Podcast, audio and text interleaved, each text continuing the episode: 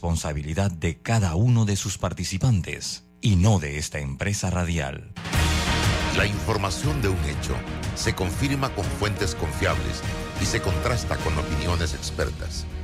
Investigar la verdad objetiva de un hecho necesita credibilidad y total libertad.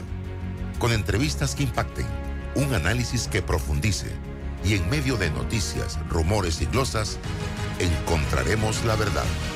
Presentamos a una voz contemple y un hombre que habla sin rodeos con Álvaro Alvarado por Omega Estéreo. Bienvenidos.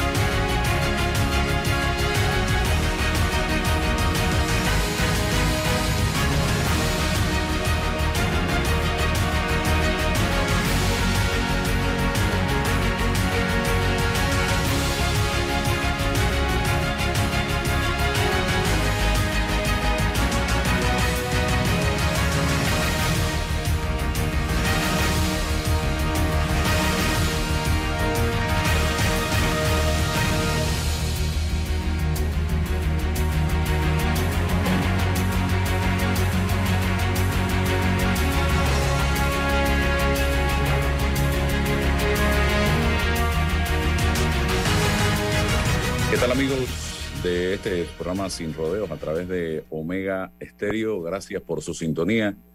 Eh, nos acompaña, como todos los miércoles, don Raulosa, también César Ruilova, y hoy vamos a tener un tema interesante. Nos hemos trasladado hacia el Hotel Sheraton para hablar de un informe que presenta en esta fecha al país el grupo Indesa, eh, acerca de un estudio denominado Informe de Impacto Económico de Cobre Panamá. Eh, va a ser a las 9 de la mañana aquí en el Salón Taboga, el Hotel Sheraton. Y nosotros hemos querido previamente al evento contar con la participación de algunos miembros de Indesa que realizaron este estudio.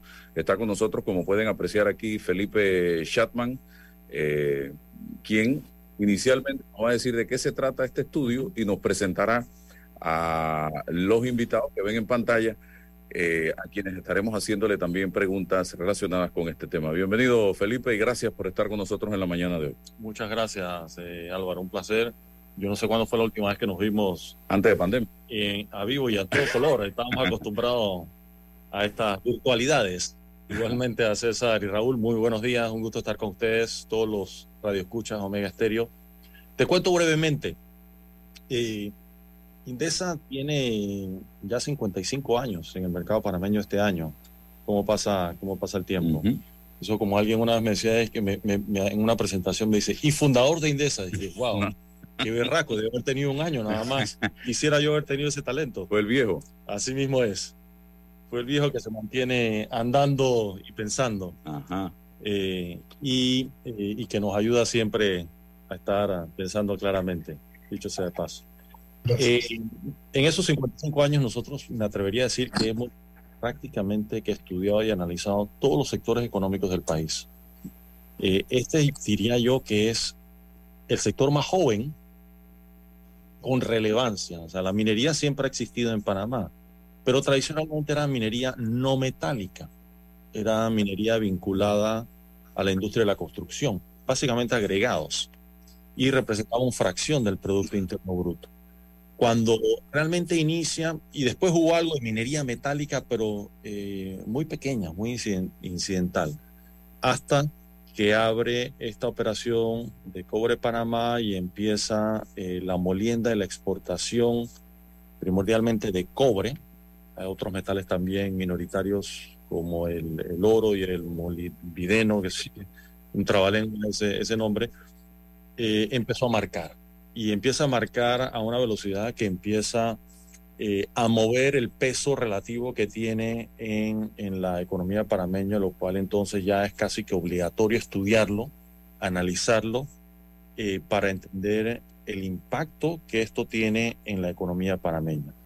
Entonces nosotros de la mano con, con la ayuda de Minera Panamá, hay que reconocerlo porque sí les enviamos eh, un cuestionario muy exhaustivo de toda la información que nosotros requeríamos para hacer este análisis y obtuvimos plena cooperación, 100% de, de la información, meses de recolección de datos, eh, que nos ha llevado a realizar un examen estrictamente matemático, yo lo diría. Es decir, Indesa no está aquí eh, emitiendo una opinión ni a favor ni en contra de la actividad minera. Nosotros no hemos ni entrado a estudiar el contrato, o sea, no vamos a entrar, y para eso hay otros expertos. Sí, claro. Como dice, y en eso tú sabes que somos muy disciplinados, zapatero a, a tus zapatos, nosotros no hemos entrado a discutir ni las relaciones contractuales, ni ambientales, que son altamente complejas y técnicas, ni sociales, ni laborales. Cada uno de esos, sobre todo en, una operación de esta magnitud, requiere un grado de experticia muy serio, muy peculiar. Y nosotros, nuestro grado de experticia está en economía y finanzas. Eso es a lo que nosotros nos hemos dedicado por 55 años. Dicho eso, entonces nosotros no entramos ni siquiera a comparar lo que la minera le entrega al país, si es suficiente, insuficiente, eso sí es un proyecto inmenso donde hay que salir a estudiar el mundo para ver si efectivamente las minas de, eh, privadas que pueda haber en Chile, Perú, en África, en Australia, en Canadá, eh, en el sur de Asia, cómo se compara eso con la de Panamá, que, que, es un estudio fascinante que, hay, que vale la pena también, por supuesto, realizar, que no hemos hecho en esta ocasión. ¿A qué nos hemos dedicado?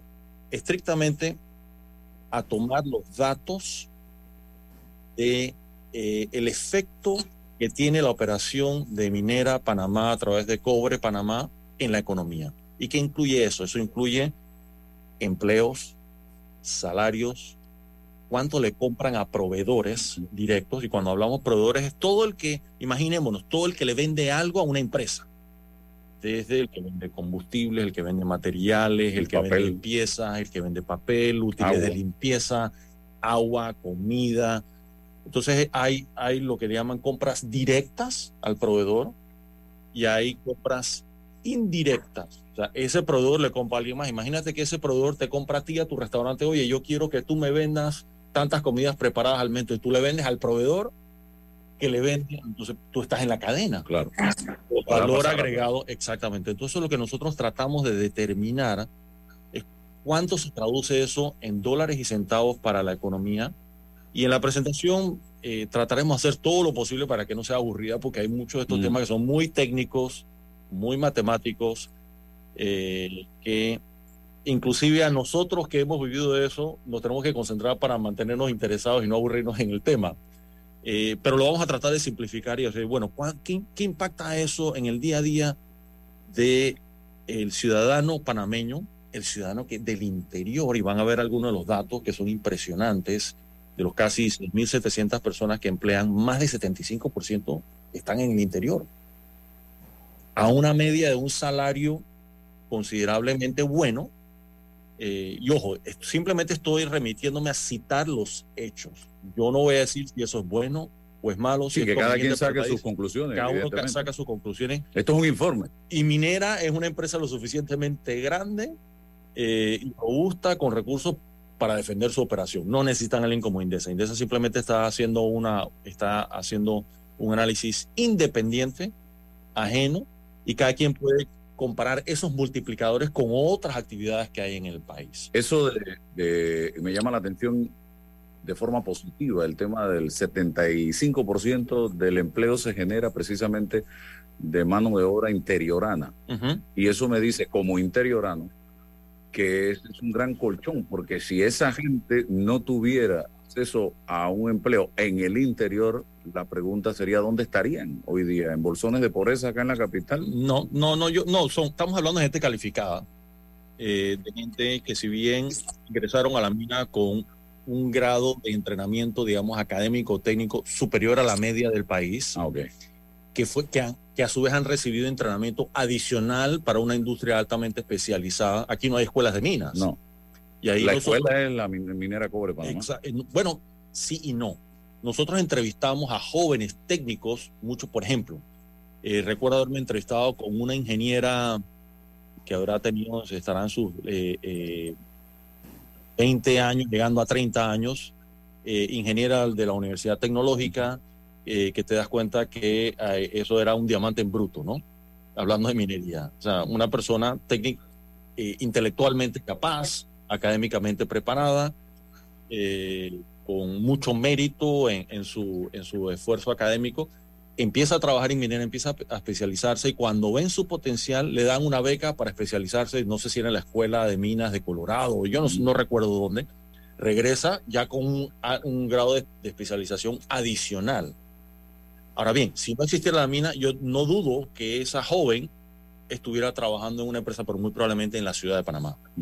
Estuviera trabajando para ir como el canal, o a un proveedor del canal, o una empresa de la construcción, o un proveedor de la empresa de la construcción, eh, nada diferente a lo que ya hacemos en el país. Pero también hay allí gente que no es calificada. Ahora, perdón, la diferencia también es que esa joven, en vez de vivir en la ciudad capital, no sé dónde vive, si vive en Penonomé, si vive en La Pintada, si vive en, otro sitio, eh, eh, tiene una buena casa, compra en el pueblo, gasta su, sus servicios y sus ingresos allí, también hay otras personas menos calificadas, por supuesto, como lo hay en, todas, las actividades. Porque vas una, eh, en una empresa altamente, qué sé yo, de las empresas más grandes del país, si quieres mencionar, qué sé yo, Copa Airlines, Banco General, eh, hay personas efectivamente de menor grado de calificación, las personas que hacen labores, eh, digamos, muy mecánicas. Que quizás no tuvieran un empleo si la minera no estuviera Sí, por supuesto.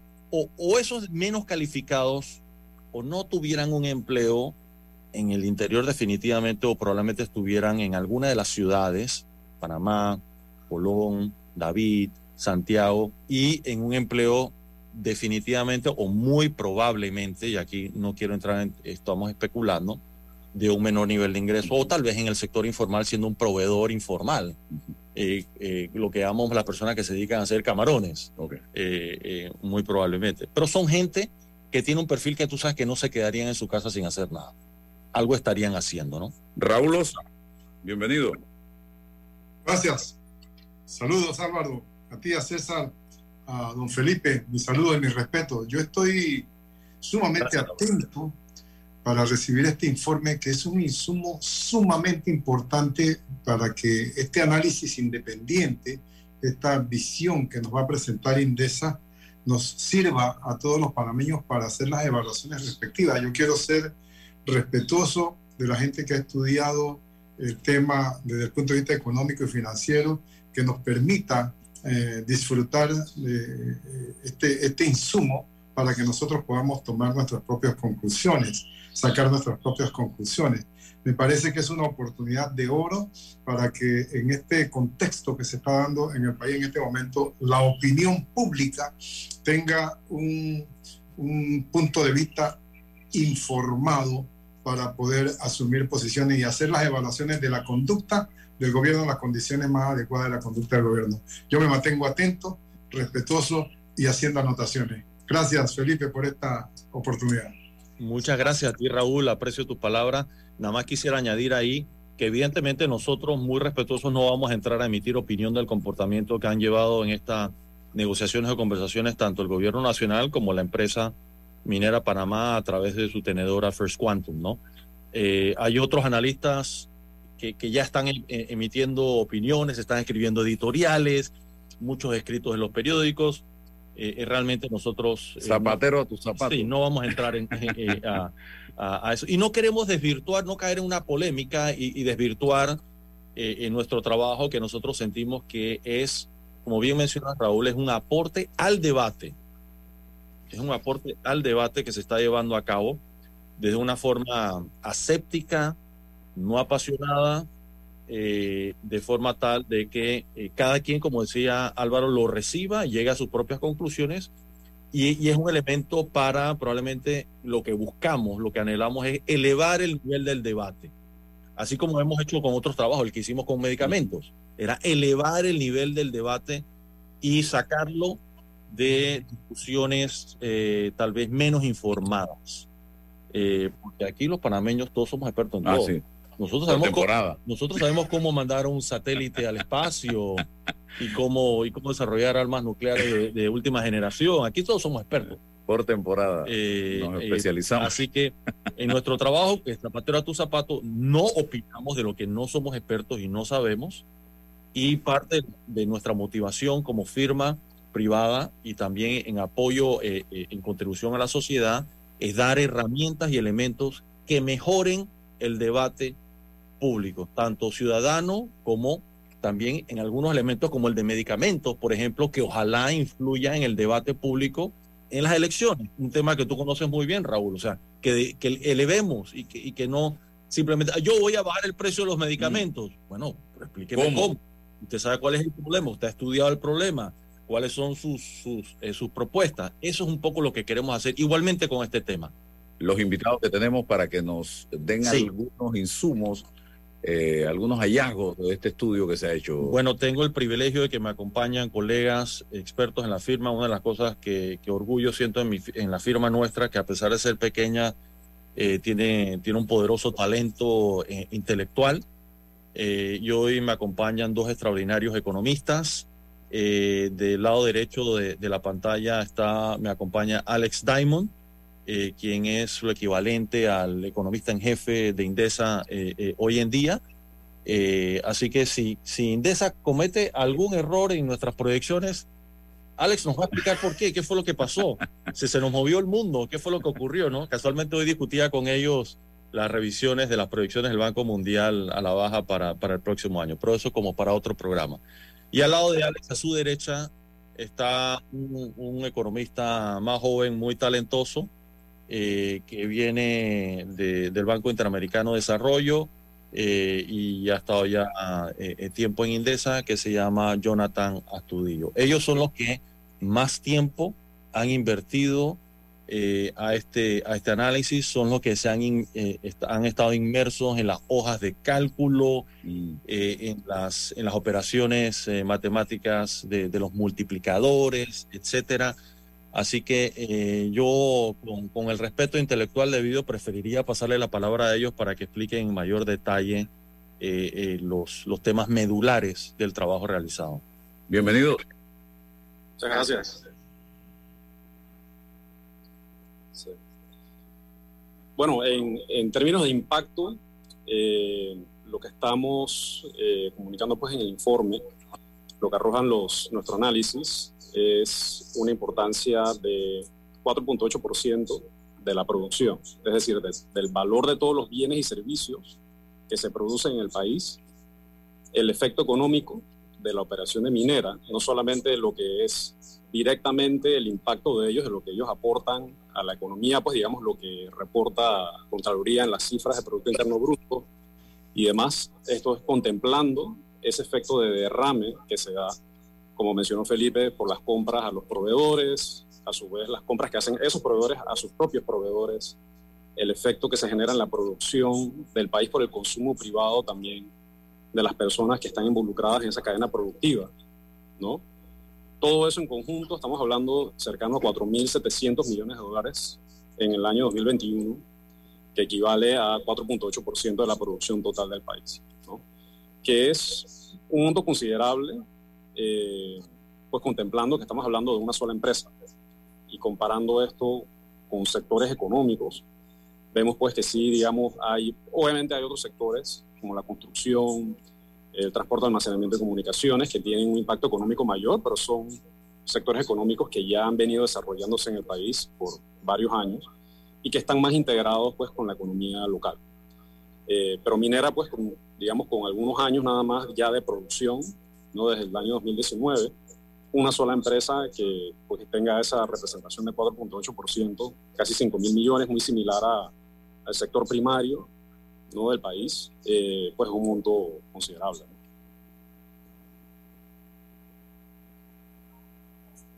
Otro de los hallazgos interesantes, como, como habían, dicho Felipe, es que una parte importante de los trabajadores son del interior del país.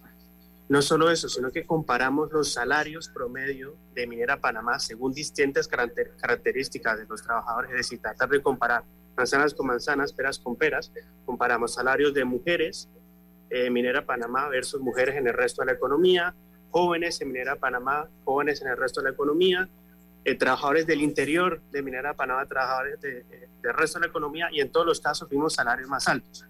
Esto puede ser en parte porque la minera tiene la disposición de eh, contribuir con esos salarios, pero también porque los trabajadores que llegan a Minera Panamá tienen habilidades que no habían en el mercado de trabajo antes, son habilidades que los hacen más productivos y por tanto los hacen eh, tener salarios superiores.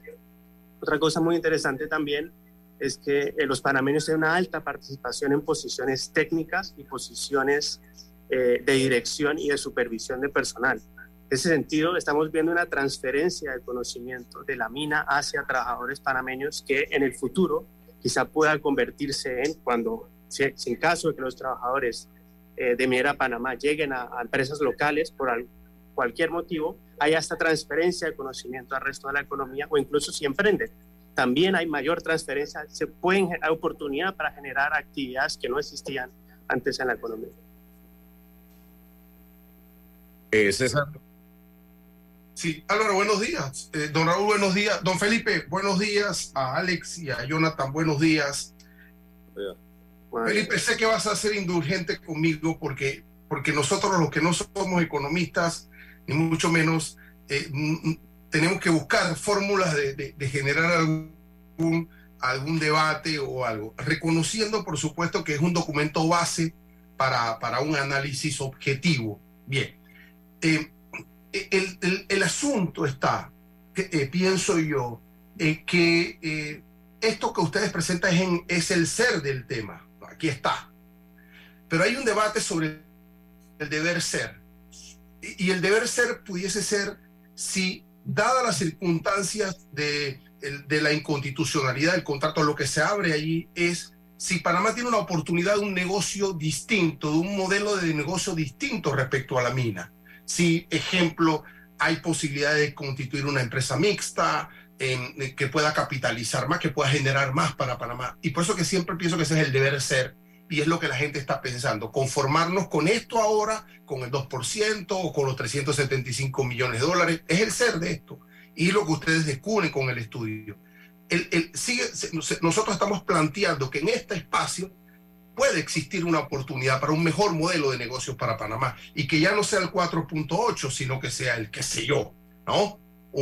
ese es quizás pues el, el, debate, pero este documento nos va a ayudar, por supuesto que nos va a servir para decir, esta es una base em, real de lo que la mina está generando eh, eh, y tal, y lo que impacta a la economía panameña, pero sigo insistiendo que estamos impulsando y presionando la posibilidad de descubrir o pensar en un mejor modelo económico para Panamá. Con, con, gusto, César. Primero que sonaste casi como William Shakespeare, to be or not to be. Eh, fantástico. Eh, mira, eh, hay tantos modelos de gestión económica y de explotación minera como la creatividad nos los permita. Y, y, uno se puede ir, en, digamos, en, en todo el espectro. Tenemos países donde la minería es completamente nacional. Un ejemplo, Chile, Codelco. Eh, bueno, que Chile tiene una dependencia clara en el cobre, que yo me imagino que los panameños no queremos crear eso tampoco. Eh, una de las fortalezas de la economía panameña es que no dependemos de un sector en particular como Chile del cobre, como otros eh, del petróleo, como otros del turismo. En ese sentido estamos altamente diversificados. Si lo que si ya entrando decir, bueno, tomamos primero la decisión, esto es un árbol de decisiones, primero decidimos, ¿queremos estar en minería metálica o no? Ese debate ya pasó, por supuesto, porque ya está aquí. Así que esa página ya, ya la pasamos. Y los datos lo que nos dicen es, si queremos dejar esa actividad, tenemos que entender el impacto económico que ya tiene y si queremos renunciar a ese impacto que desaparezca o tenemos un plan estratégico para reemplazarlo eso requiere obviamente un pensamiento crítico importante. Regresando entonces al punto, la mina la vamos a explotar es qué modelo queremos. Queremos totalmente estatal, totalmente privado. algo mixto, algo inclusive cuando sea mixto o algo donde eh, los panameños puedan ser participar el que quiera invertir en una empresa de cotización pública. Y esa es una decisión que tenemos que tomar como país. Claro, que no, por ejemplo, es algo, el mismo debate que, que, que debemos hacer todavía con las empresas de servicios públicos que han sido semi privatizadas. Nunca aquí se ha debatido, bueno, ¿por qué no las inscribimos en bolsa y que cualquier panameño, aunque sea una parte minoritaria, pueda comprar acciones de esas empresas y así lo desea poner parte de sus ahorros allí? O sea, todos estos temas requieren un debate desapasionado, técnico y evaluar las distintas alternativas. Ahora bien, en esto entrando a ver una operación ya andando, y eso sí es fuera de mi área de experticia y más dentro de la tuya, técnico legal, es el arte de lo posible. Legalmente yo te preguntaría qué se puede sin que Panamá viole ningún pacto, ningún contrato o ninguna, ninguna norma local e internacional, sin que tenga esto ningún tipo eh, de riesgos legales para el país. Eh, ahí viene el arte de lo posible legal en el cual yo sí no lo comprendo y cuando me empiezan a hablar eh, de, terminología eh, legal como me decía eso. Cada vez, cada vez que alguien me habla de casación, yo te voy a empezar a hablar de regresiones.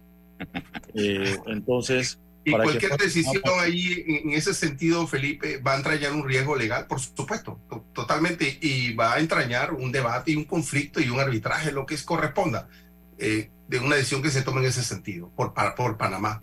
Yo como panameño, y aquí me quito el sombrero de Indesa y soy un ciudadano más, lo que yo quisiera es el mejor acuerdo posible, una relación ganar-ganar.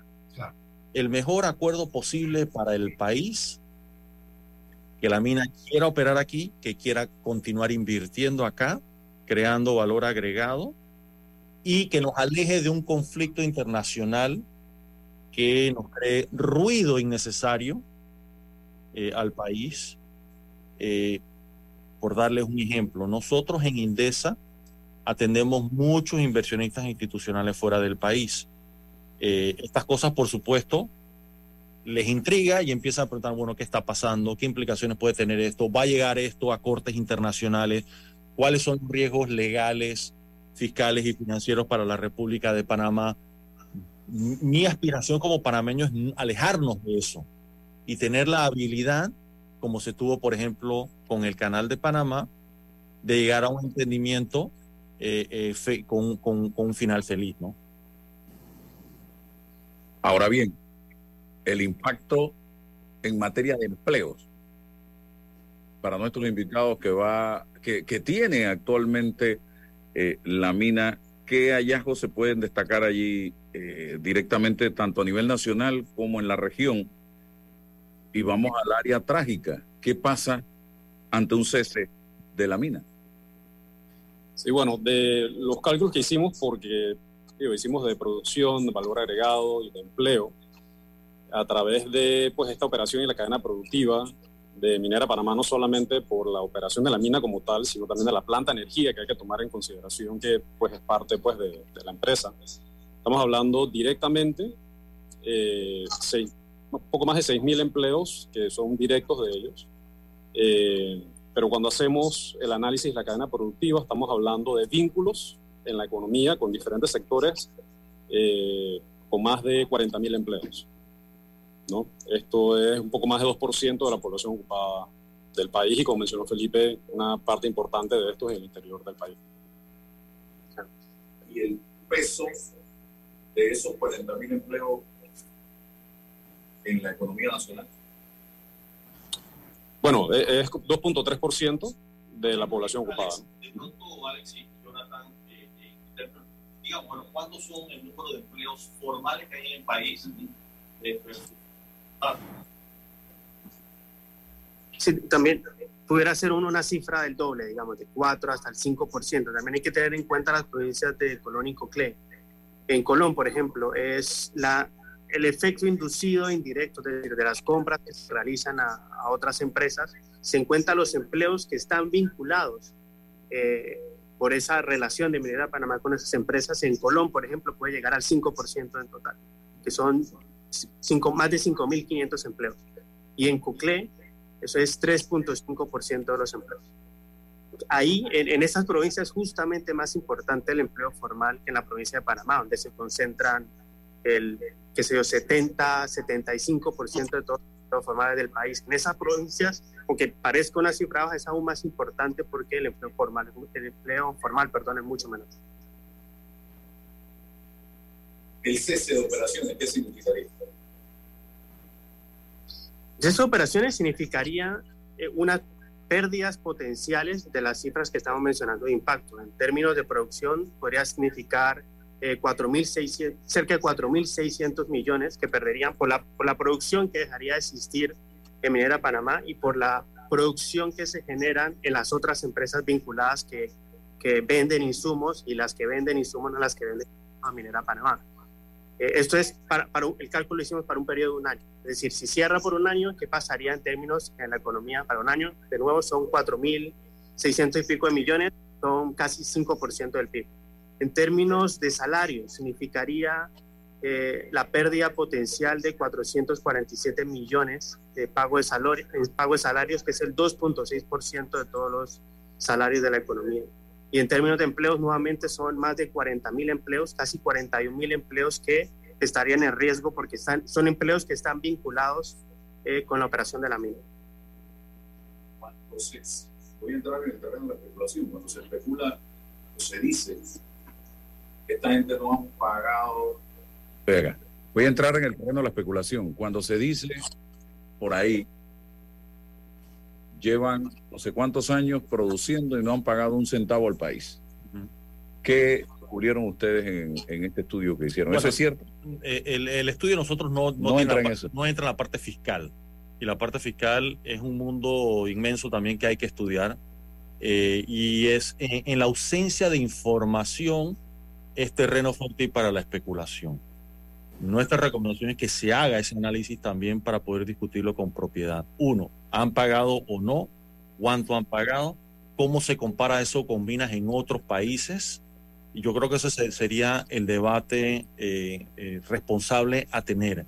Eh, entonces, en- y y ese es el peligro de no tener información concreta sobre temas porque empezamos todos a opinar con el olfatómetro, empezamos eh, a, a especular y mi respuesta a tu pregunta realmente no sé, nosotros no hemos hecho ese análisis y no he visto datos al respecto que me permitan emitir una opinión responsable sobre el tema.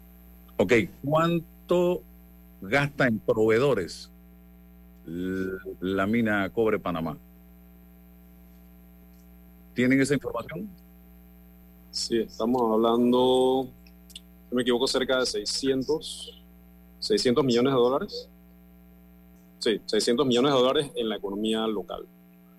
En total estamos hablando que las compras que ellos realizan para realizar su producción son cerca de 900, fueron cerca de 900 millones en el 2021, pero de eso cerca de 600 millones están en la economía local. Raúl, ¿quiere hacer alguna consulta? Sí, muy interesante todo esto. Eh, a mí me parece que valdría la pena que los expertos allí presentes nos iluminaran un poco sobre el tema de eh, que se ha dicho que la mina ha solicitado un incremento de la superficie a explotar. ¿Qué implicación económica tendría para nuestro país que se le concediera o no se le concediera el aumento solicitado? Bueno, ahí, ahí entramos en dos temas. Eh, uno, estratégico país, que es un debate de los panameños y debemos decir, bueno, ya representa X, eh, hablamos de cuánto, recuérdame la cifra, Alex, eh, del Producto Interno Bruto. Eh, 4.8%. Ok, 4.8% del Producto Interno Bruto. La pregunta que nos debemos hacer primeramente los panameños, ya sea que se amplíe la, la capacidad de producción eh, a First Quantum o a cualquier otro operador, es, queremos que en el país eh, la contribución de, de- de minería metálica del país sea mayor a 4.8, cuanto más queremos llevar a eso a 8%, a 10%. Es decir, eso hay que hacerlo con un análisis y ponernos metas, es decir, queremos dejarlo allí. Por dar un ejemplo, turismo. Yo creo que turismo puede llegar, representa menos del 2% y puede llegar a 10% del Producto Interno Bruto si nos hacemos un plan estratégico responsable a 10, 15 años. Eh, igualmente es el, examen que debemos hacer de, la de minería metálica, si queremos o no. Si, eh, yendo a tu pregunta, si decimos sí, queremos aumentarlo, entonces la siguiente pregunta es cómo aumentarlo. Queremos entonces que se le amplíe la capacidad a esta empresa o queremos evaluar la posibilidad de que sean otras empresas que eh, eh, aumenten la explotación de minería metálica eh, en el país. O sea que yo creo que esta es una discusión que hay que hacer por etapas. una parte inicialmente que es de nosotros los panameños, ponernos de acuerdo como sociedad, como por ejemplo lo hemos hecho con el canal, uno de los pocos temas donde hemos alcanzado algún grado de, de consenso nacional, y después de eso elaborar una estrategia de cómo lograrlo. César. Sí, eh, eh, y de, acuerdo con, ese planteamiento, Felipe, el, asunto está en que no hay espacios para la crítica o muy pocos espacios para la crítica. Eh, conozco gente que tiene una posición radical, contraria al status quo de la mina, y, no hay, no tienen posibilidades de plantear en el, en el, en el debate formal sus, sus, posiciones en lo económico y en lo estratégico porque, porque precisamente la extensión o el aumento no es para, eh, a ver, si, si, te doy más espacio es subo, no, no, no, es como con lo que hay podemos optimizar los réditos para Panamá. ¿no? Gente que, que está planteando la necesidad de una empresa mixta, 49-49, 2% para los trabajadores. O sea, eso no veo en el no hay en el debate Primero porque se torna especialista, ¿no? Todos los que hablan, saben de minas son los autorizados formalmente y eso no es cierto. es un problema de todos los panameños. Y hay que darle el insumo a los panameños para plantear temas. Los que están negociando formalmente son representantes del Estado, pero no comunican, no dicen nada. ¿Qué está pasando en esa mesa de negociación? Entonces, eh, la primera responsabilidad es que, que, no, que aperturen los espacios formales de debate, que participe la gente de todos los sentidos y mirar en este contexto, y sigo insistiendo, si tenemos una oportunidad con el menor riesgo para Panamá de optimizar nuestra, nuestra, nuestra, nuestro impacto económico. ¿Por qué? Porque la mina no es como el canal. E, esos recursos se están todos los días sacando y van a acabar. Y, y eso tiene 50, 70 años y después ya no vamos a poder hacer más nada. Esta es nuestra oportunidad y tenemos que Em, hacerlo con responsabilidad. No, no un gobierno, no un partido, todos los panameños. Ese es mi, mi, asunto. Y sigo insistiendo, me quedo en el deber ser. Eh, ¿Podemos, ¿Podemos lograr mejores réditos para Panamá? Claro que sí, como está pasando con el canal, cada vez nos dan un chequecito mayor, porque el, el canal ha entendido que, que tiene que ir dinamizando su modelo de gestión y ampliándolo y profundizándolo para beneficio de Panamá. Es mi visión. Y comparto completamente. Y eso me lleva a temas inclusive eh, más abstractos, si se quiere, o más conceptuales, es a los que nos gusta y creemos eh, la vivencia eh, en, en, un país que es enorme por una democracia liberal, sabemos que jamás o muy improbable va a haber unanimidad de opinión sobre los temas de la nación. Eso es democracia que opinemos todos de forma que todos tengamos derecho a nuestra opinión. Pero hagamos el ejercicio. Y que se construyan consensos. Y esa es, y, Raúl conoce esto muy bien, el arte de la ciencia política es el arte de lo posible.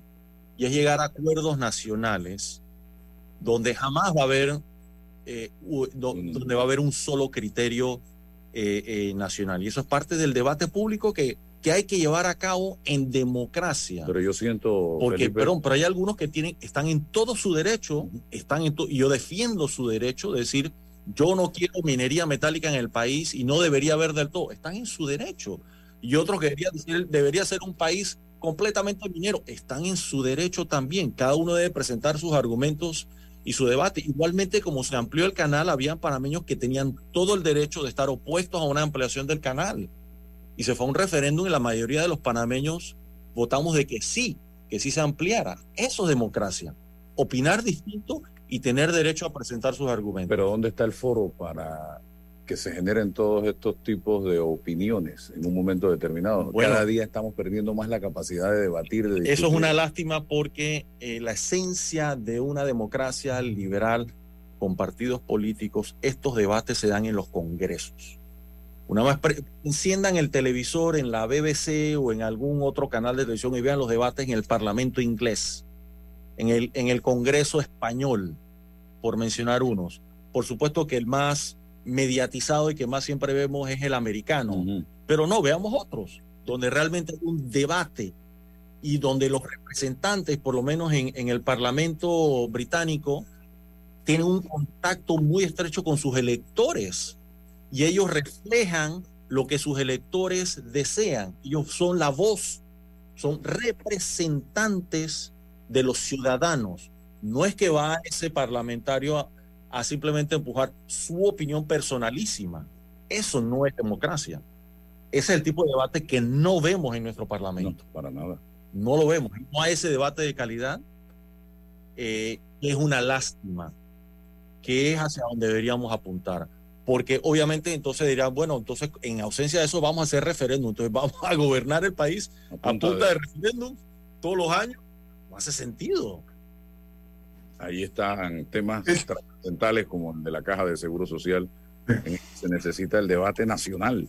Nadie quiere debatir eso. Tenemos metido el freno de mano, no y, hay manera. No, y la actitud de, de, los panameños es, si no es mi opinión, yo quemo el país. Si no se hace lo que yo digo. No hay espacio para debatir y construir. No sabemos vivir en democracia. Exactamente. Eso no es democracia. Este, Posición de este, este, esfuerzo que hace sin rodeos con la colaboración de Felipe, de Alex y de, y de Jonathan, me parece a mí extraordinariamente valioso y tiene algunos elementos interesantes, ¿no? Por ejemplo, cuando hablamos de la eh, ampliación de la, del territorio a explotar, dice Felipe que tenemos que eh, hacer esa discusión, que tenemos que tomar una decisión, que tenemos que buscar el, el, consenso nacional para que eso se dé. Me parece que eso en términos ideales es maravilloso. Pero él también dijo, Felipe también dijo, que uno de los problemas que tiene este tema es la ausencia de información eh, validada.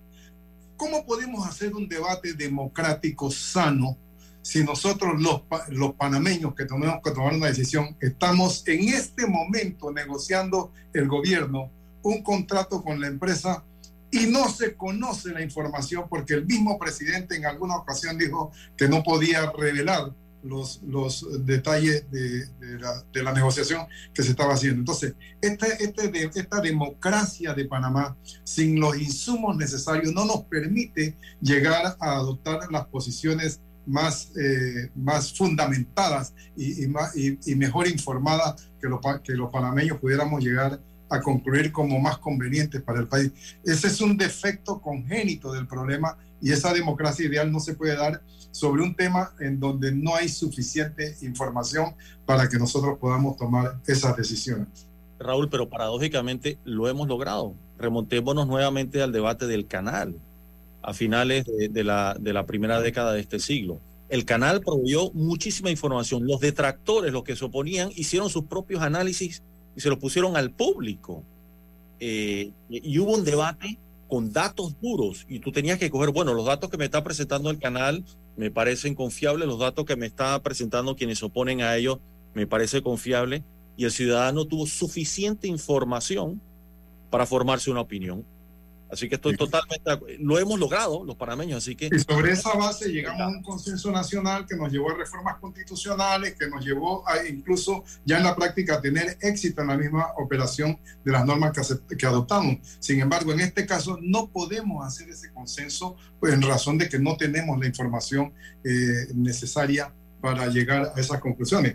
De manera que hay que pedirle al gobierno la apertura de, la información para que nosotros los panameños podamos ah, llegar a convencimientos eh, colectivos para que tomemos decisiones, ¿no? Bueno, gracias Felipe. Ya eh, va a iniciar el evento, así que tienen que trasladarse al salón principal y hemos tenido nosotros acá a manera de primicia algunos elementos importantes que van a ser desglosados y ampliados en este evento que ya está por comenzar. Me imagino que sin rodeo va a tener el documento de primera mano, don Álvaro, para... Excelente, don Felipe. Gracias. Seguimos, César Raúl. Seguimos acá nosotros entonces en el tramo final del programa agradeciendo a Indesa por la gentileza de conversar con nosotros en el día de hoy de este tema. Vamos a hacer una brevísima pausa para publicidad y regresamos con otras notas importantes. Atrae la emoción con un préstamo personal de Credit Corp Bank y consolida tus deudas. Recibe un bono de 130 dólares con el desembolso de tu préstamo personal. Solicita el tuyo ya al 800-7555 o visita nuestras sucursales. Credit Corp Bank. Cuenta con nosotros. Aló, ¿me habla de Hopsa? Sí, yo lo que necesito es un techo, pero bien económico. El combustible está alto, todo está subiendo. Deme alguna alternativa. No se preocupe, señor Pérez. Nosotros somos los fabricantes de Super C. El Super C es una excelente alternativa al calibre 26 tradicional. Es más delgado, pero fuerte y económico. Desde 1.59 el pie. Tenemos inventario en tiendas para entrega inmediata. Contáctenos por WhatsApp 6550-1921. WhatsApp 6550-1921. Muchas gracias, Hopsa. El Super Sync sí resuelve. Y comprando por WhatsApp, lo hago desde mi casa sin tener que moverme. Hopsa, para trabajos bien hechos. Llegó el momento de celebrar, sentir el calor de familia. Hasta acá huele el arroz con coco que hace mi abuela. La tradición que nos une. Arrozísimo, arrozísimo.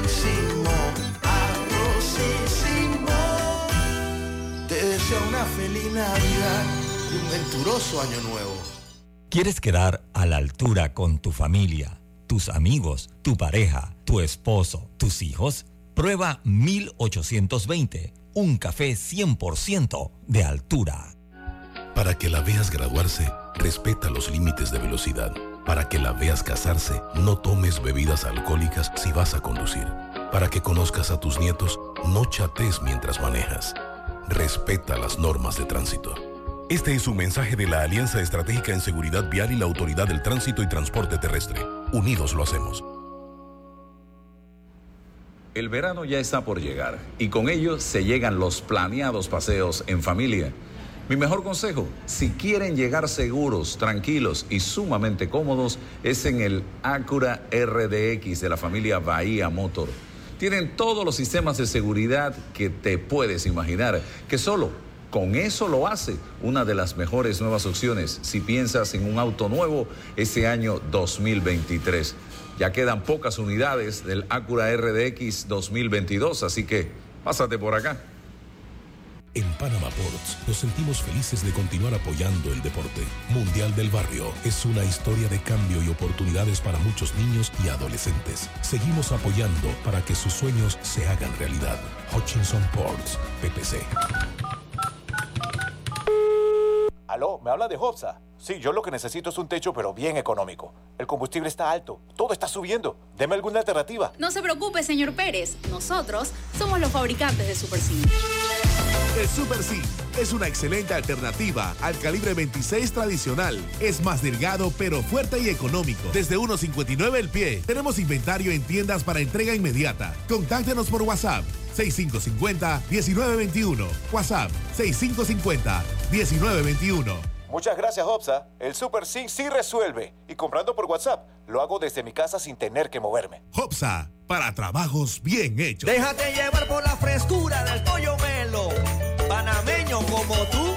Déjate llevar por la frescura del pollo melo. Variedad y calidad. Melo. Frescura de altos estándares. la calidad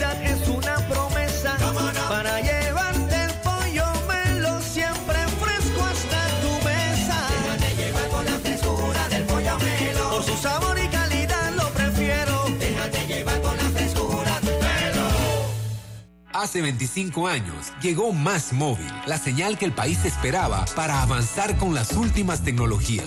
Una señal de unión que ha cerrado brechas. Una señal de progreso con grandes aportes a la economía de Panamá. Una señal de innovación con una potente red de fibra, más TV total y más Wi-Fi 360. A simple vista es solo tecnología, pero es el talento de nuestra gente, la verdadera señal del futuro. Más Móvil, la señal de Panamá.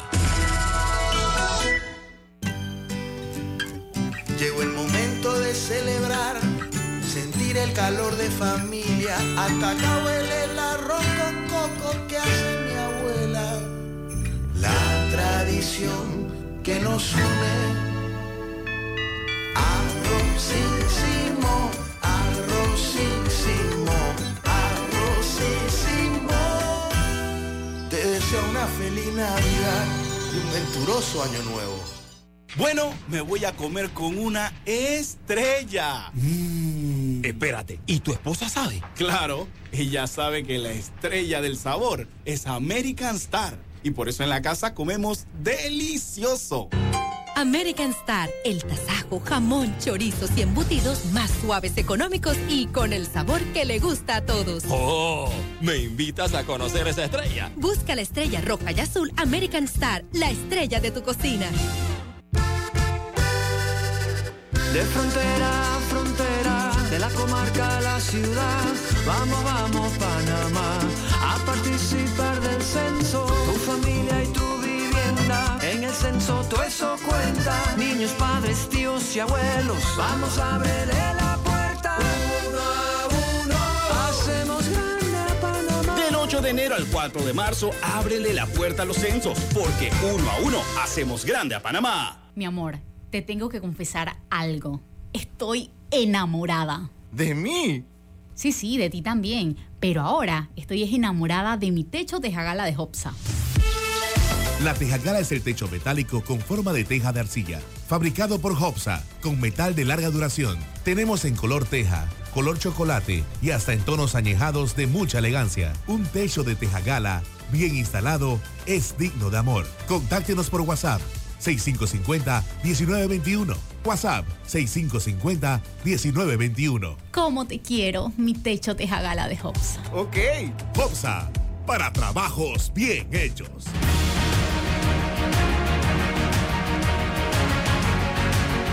Seguimos adelante. Bien, tengo algunos datos de situaciones que se están dando, se están discutiendo lo interno del PRD a nivel del CEN. Y yo subí el tuit de ayer. ¿Será cierto que el CEN del PRD aprobó reservar 52 posiciones para diputados en los circuitos plurinominales y uninominales en todo el país? 52. Me dicen que con esto pretenden evitar primarias a los actuales diputados del partido y algunos allegados al CEN del colectivo. También me dijeron que se están reservando en muchos circuitos plurinominales las tres primeras posiciones y en algunos plurinominales la posición, que incluso también mi fuente me comenta que en San Miguelito, donde se eligen siete diputados, están tratando que no haya primarias en San Miguelito y guardar las siete posiciones. Recuerde que en San Miguelito está, eh, eso sí, dentro de ese paquete no está contemplada Zulay Rodríguez porque ella está buscando firmas independientes, a pesar de que sigue siendo PRD, para diputada y para presidenta de la República. Allí estaría Leandro Ávila, estaría eh, Raúl Pineda, eh, estaría, ¿quién más es otro de los diputados de San Miguelito? Bueno, están guardando las siete posiciones, aparentemente, quieren lograr eso. Y dicho sea de paso, allí está también aspirando un sobrino del diputado Raúl Pineda que quiere ser diputado de la República y que trabaja en el Ministerio de Vivienda, eh, que tuvo un problemita la vez pasada con un tema de, de las redes sociales. Y por acá también me dicen que eh, para la alcaldía de Panamá también están en conversaciones con el señor Fábrega para reservarle la candidatura a alcalde del Distrito Capital y que no vaya a primarias. Todo esto pareciera que lo están tratando de negociar también con los magistrados del Tribunal Electoral, porque los estatutos del PRD obligan al partido, y está allí, yo busqué los estatutos, a realizar primaria para todos los cargos de elección popular, sin con la única excepción del vicepresidente de la República. Eso sí, deja una ventanita abierta en materia de secciones para cuando se trate de alianzas. Vamos a ver qué pasa. Y esta es una gran prueba de fuego para el magistrado Guerra, el nuevo magistrado del Tribunal Electoral, que evidentemente todos sabemos que es miembro del Partido Revolucionario Democrático. Por acá también me escribió anoche un amigo, miembro del PRD, y me decía lo siguiente. Mire usted, ¿ah? buenas noches Álvaro. Para agregarle a su tuit, de fuente muy fidedigna, no solo reservaron 52 curules de diputados, en total serán 342. En el caso de San Miguelito, se reservarán para representantes, para diputados y para alcalde, también la alcaldía de San Miguelito. Es decir, no habrá primarias en San Miguelito, me dice esta persona. Otra, otra persona que es miembro del PRD me escribió anoche y me dice, estoy desanimada. Lo triste es que la gente vuelva a votar igual y pasen cosas extrañas en los conteos de votos. Imagínese usted. Y eh, otro elemento eh, que eh, me dicen es que precisamente el sábado se estarán tomando estas decisiones, señoras y señores. Héctor Brand hoy, en una entrevista a TVN, dijo que va a terminar su gestión a finales de febrero para correr a un cargo de elección popular que aún no ha definido. Lo que yo no entiendo, señores, es donde quedó el, planteamiento o la sentencia del presidente de que el 15 de enero tenían todo lo que iban a aspirar a un cargo de elección que renunciar. Y hoy es 18 de enero y eso no ha pasado. Eh, Raúl y César. Álvaro, el Partido Revolucionario Democrático, eh, sobre el que no me siento muy animado a opinar por razón de que mi posición política, ¿no? Con respecto a él. Sin embargo, voy a hacer algunos comentarios. Ese partido nació de las entrañas de la dictadura militar Recuerdo a Rómulo Escobar, uno de sus, eh, de sus más connotados exponentes y quienes concibieron el partido, dijo en una ocasión una frase inmortal. Dice que el Partido Revolucionario Democrático estaba unido al régimen militar de la misma manera que eh, la madre al hijo por el cordón umbilical esa situación define una naturaleza del Partido Revolucionario Democrático, pero esa situación cambió por los años 90 cuando se fueron a reformar los estatutos y establecieron lo de las elecciones internas, con lo cual adquirió una dimensión democrática realmente notable, ¿no? Me pareció, en algún momento yo reconocí que se había democratizado internamente, pero en esta ocasión está retornando a su cordón umbilical dictatorial es una situación que me parece que es un retroceso para el país y me parece también que el resto de los partidos van a seguir eh, esa misma línea. Ya tú lo has oído mencionar por el lado de cambio democrático, por el lado de, de, algunos otros partidos reservándose esas, esas posiciones. Y entonces creo que la democracia nacional, en términos generales, está perdiendo en este momento. Ya es un hecho casi público acá en el área donde vivo, en La Chorrera, algunos miembros del Partido Revolucionario Democrático que tenían aspiraciones han presentado sus dudas, sus temores, sus miedos y prácticamente su impotencia frente a la situación en donde eh, un círculo cero o cúpula, como se le llamaba antes, está tomando todas las decisiones, con lo cual hay un dedo que establecer, como lo hacía Noriega en los tiempos eh, de su vigencia. ¿no? Esta es una situación lamentable pero bueno, ese es el Partido Revolucionario Democrático. Los tigres no son veganos, ¿no? Vegetariano. Don César. Sí, para beneficio del debate em, y, no descalificar a priori estas, estas estrategias. Em, e, está claro que, como bien, bien lo dicen, el, partido nace bajo la égida de, la bota militar y, y, en ese contexto, pues las decisiones eran directas en la línea. Ahora, el, Partido Revolucionario Democrático en un contexto eh, analiza la necesidad de democratizarse y, muy bien genera una lectura, ¿no? Vamos a reformar los estatutos para promocionar, para abrazar el, el debate y, las primarias, ¿no? Eso democratiza y refresca al, partido. Muy bien. Ahora, si, estudiásemos esa posibilidad, bueno, ¿qué, pasó allí? Sí, hiciste primaria, pero el, que tenía el padrino la élite garantizaba eh, la victoria. El que no tenía nivel económico no tenía forma de llegar. Y ya hoy se están planteando en el contexto actual, dice, esto está desgastando a, la, estructura y los líderes dentro del partido. El que tiene ya un, una, unas eh, base, estructura, eh, ¿para qué lo vamos a someter al debate primario? Después tenemos que recoger a los perdedores que se quieren ir y, están leyendo y generando una lectura pragmática de, lo que representa la decisión de someter todo a primaria. Mira, eso es legítimo, eso no está mal, pero la decisión no la deben adoptar tres o cuatro.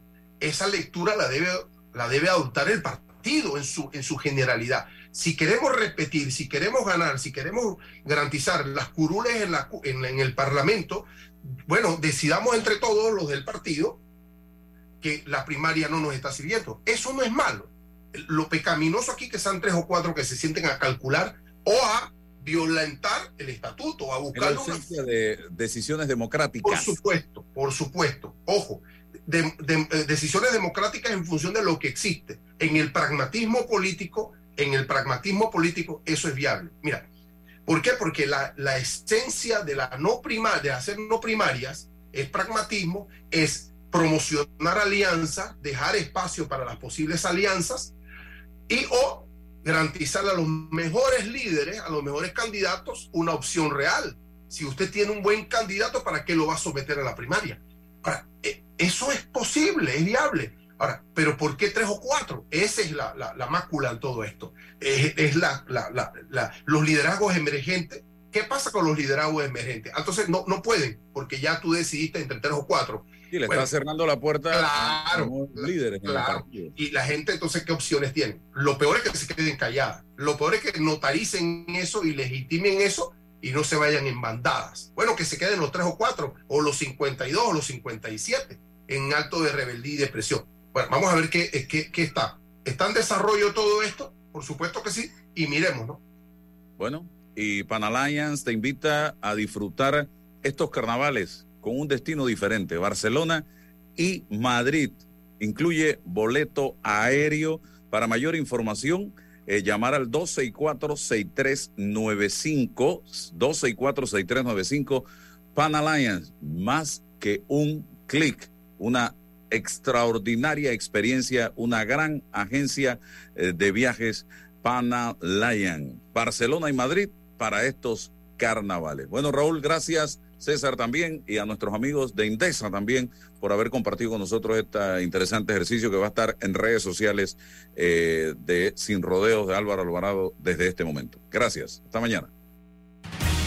La información de un hecho se confirma con fuentes confiables y se contrasta con opiniones expertas. Investigar la verdad objetiva de un hecho necesita credibilidad y total libertad. Con entrevistas que impacten, un análisis que profundice y en medio de noticias, rumores y glosas, encontraremos la verdad. Presentamos a una voz contemple y un hombre que habla sin rodeos con Álvaro Alvarado por Omega Estéreo.